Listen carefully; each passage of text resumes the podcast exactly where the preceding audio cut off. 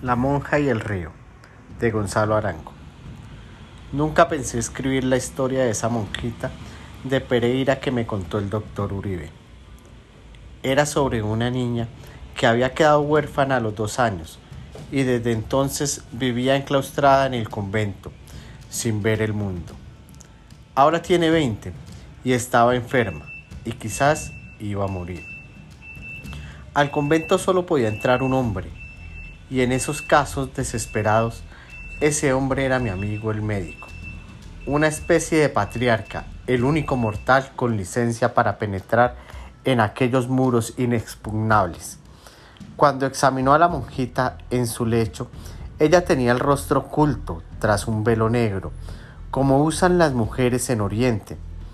A través del velo se podía